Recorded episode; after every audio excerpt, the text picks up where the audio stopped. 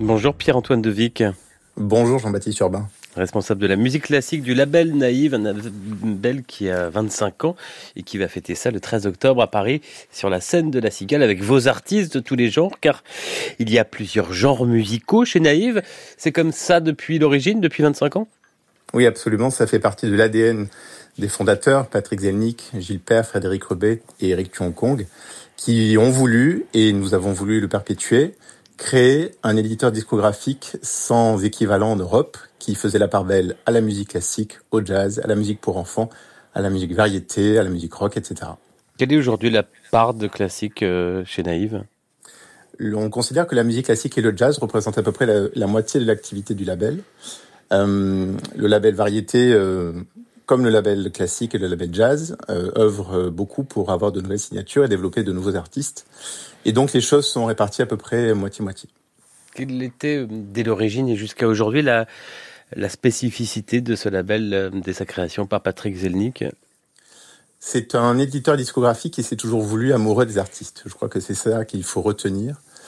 Euh, quels que soient les projets, quels que soient les répertoires de musique classique explorés, quelles que soient les collaborations avec euh, des artistes de tous les genres, je crois que euh, ce qui a été viscéralement voulu par les fondateurs et perpétué par l'ensemble des équipes tout au long de ces 25 dernières années, c'est la volonté d'accompagner avec fidélité, avec vision et avec envie des artistes de tous horizons. Dire pourquoi ce nom de de naïve, euh, je, l'ignore d'ailleurs, j'y pense comme ça. Euh, il y a une part de naïveté dans, dans, dans le fait d'avoir un label euh, de disque aujourd'hui? En tout cas, c'était la vision des fondateurs qui voulaient en fait que leur label, leur éditeur discographique, échappe au formatage et garder un, un, regard neuf, un regard en quelque sorte ingénu sur l'ensemble des projets des artistes qui croisaient leur route et ce nom en, particulier euh, passe très bien à l'international puisqu'en anglais euh, c'est l'équivalent. Donc l'idée de naïve, c'est l'idée d'être ouvert, d'écouter d'abord, d'essayer de comprendre, d'essayer d'aller au fond des choses et après de travailler et de faire en sorte que le succès se construise. Donc un nom qui passe à l'international, c'est pas si naïf que ça. Pierre-Antoine Devic, on se retrouve dans un instant. Voici euh, l'un des tout derniers volumes de l'édition Vivaldi que vous avez lancé euh, déjà il y a pas mal d'années. Euh, c'est Fabio Biondi et c'est son ensemble Europa Galanté Vivaldi donc.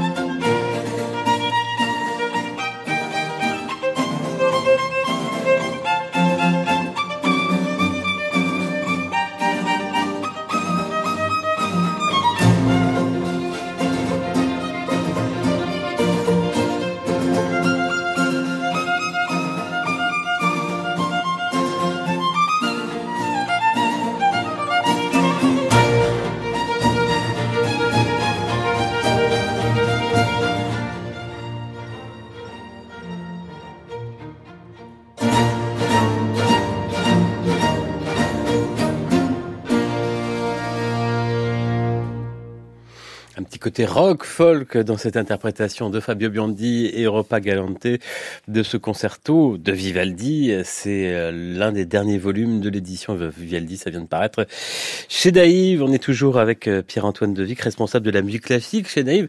Ça, c'est un gros projet chez vous, euh, cette édition Vivaldi. Bien sûr, c'est un projet historique qui a vraiment connu un grand succès depuis un peu plus de 20 ans maintenant. Euh, le disque dont vous venez de passer un extrait, le 71e volume de l'édition, et nous poursuivons euh, ardemment euh, l'édition Vivaldi que nous comptons mener jusqu'à un terme encore à définir, mais qui, qui, qui, arrivera probablement avant la fin de la décennie. Sans être exhaustif, quels sont aujourd'hui les artistes emblématiques classiques de votre label Pierre-Antoine Devic? Il y a beaucoup d'Italiens. Oui, alors je, je distinguerai deux familles d'artistes dans notre répertoire de musique classique. Il y a d'abord les artistes historiques, ceux avec qui nous avons euh, une collaboration de très long terme, et ceux euh, malgré euh, les, les, les, changements d'organisation qui ont pu s'opérer au sein du label. Je songe notamment à Rinaldo Alessandrini, à Alice de la Salle, à Anne Gastinel, à Sergei Khatchatrian, et à ce projet Vivaldi qui, qui est une galaxie à lui tout seul dans, dans lequel évoluent de nombreux artistes et plutôt que d'autres qui, qui, arrivent. Quels sont les critères aujourd'hui qui font que vous dites euh, top là, ce disque, on, le fait C'est une discussion avec les artistes, vous discutez du projet. C'est vous parfois qui avez l'idée du projet?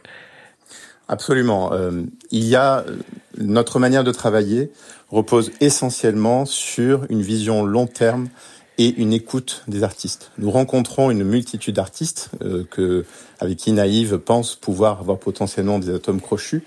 Et nous parlons, nous parlons, nous discutons projet, nous essayons de voir comment les choses peuvent s'organiser, se planifier. Ça a été le cas, par exemple, avec Christian-Pierre Lamarca, euh, une de nos signatures euh, marquantes euh, récentes, ou avec euh, Jean-Paul Gasparian, ou avec la pianiste coréenne Yoromson. Il s'agit toujours d'une vision à long terme qui porte sur plusieurs projets, avec une volonté farouche de défendre, faire vivre et communiquer au mieux sur euh, les répertoires ou les créations qui, qui sont l'objet de la discussion et de l'idée artistique. Comment le numérique a changé la façon de concevoir un disque? On le voit, moi je reçois des disques de mon poste d'observation, je vois qu'il y a souvent des, des plages courtes, même dans le classique, qui sont faites pour le numérique, pour les playlists notamment. C'est quelque chose que, qui rentre en compte dans votre conception des disques? Absolument. Euh, Naïve a 25 ans et en 25 ans, le monde entier de la musique enregistrée a profondément été bouleversé. Euh, les usages euh, changent rapidement en France, en Europe et dans le reste du monde. Euh, le disque a de moins en moins de public et le numérique, donc les plateformes de streaming notamment avec Apple Music, Cobuzz, Deezer, Spotify, Amazon, etc., ont de plus en plus d'adeptes. Donc, nécessairement, étant donné la multiplicité des formats sur lesquels nous devons travailler à présent, il y a nécessairement une nécessité euh, d'adaptation à, cela. Et en effet, euh, dans l'univers numérique, euh, nous avons la chance de pouvoir bénéficier des services et de la vision de, de grandes plateformes que j'ai nommées. Et ces grandes plateformes, elles présentent au public, un peu comme des radios, elles présentent des playlists qui sont très suivies, très écoutées dans le monde entier. Et en effet, nous devons, pour chaque disque, avoir une ou deux pistes ou une ou deux œuvres qui sont compatibles avec le format de ces playlists. C'est devenu quelque chose de fondamental. À quoi ça sert finalement, si je puis me permettre, un label de disque aujourd'hui par rapport à un distributeur quand on voit que beaucoup d'artistes, ils le disent pas forcément au micro, mais ils le disent en off. Euh, de plus en plus de, de maisons de disques leur demandent de financer leurs disques quasiment entièrement ou parfois entièrement. Alors, en effet, euh, on observe que de plus en plus d'artistes deviennent producteurs. À mon sens, ce n'est pas forcément une mauvaise nouvelle, bien au contraire. Les artistes euh, investissent, euh, se constituent un patrimoine euh, discographique au même titre qu'ils peuvent posséder un instrument ou des partitions ou, composer et déposer la partition chez un éditeur. Et vous savez, pour que une idée musicale arrive dans les oreilles d'auditeurs français, britanniques, japonais, etc., c'est un long chemin et une longue suite d'étapes opérationnelles et financières qu'il faut qu'il faut assumer.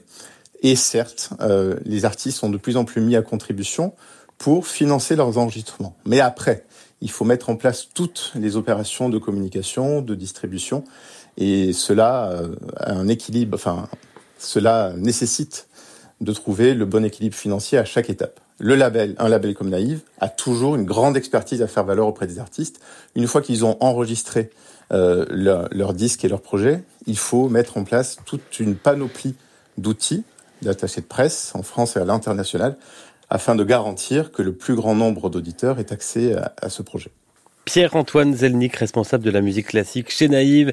Merci beaucoup. Les 25 ans de Naïve, c'est donc à Paris, euh, à la Cigale le 13 octobre, avec notamment sur scène l'un de vos artistes, vous l'avez cité, c'est le violoncelliste Christian-Pierre Lamarca. Le voici dans l'un de ses derniers albums, Cello 360. Merci, bonne journée. Merci.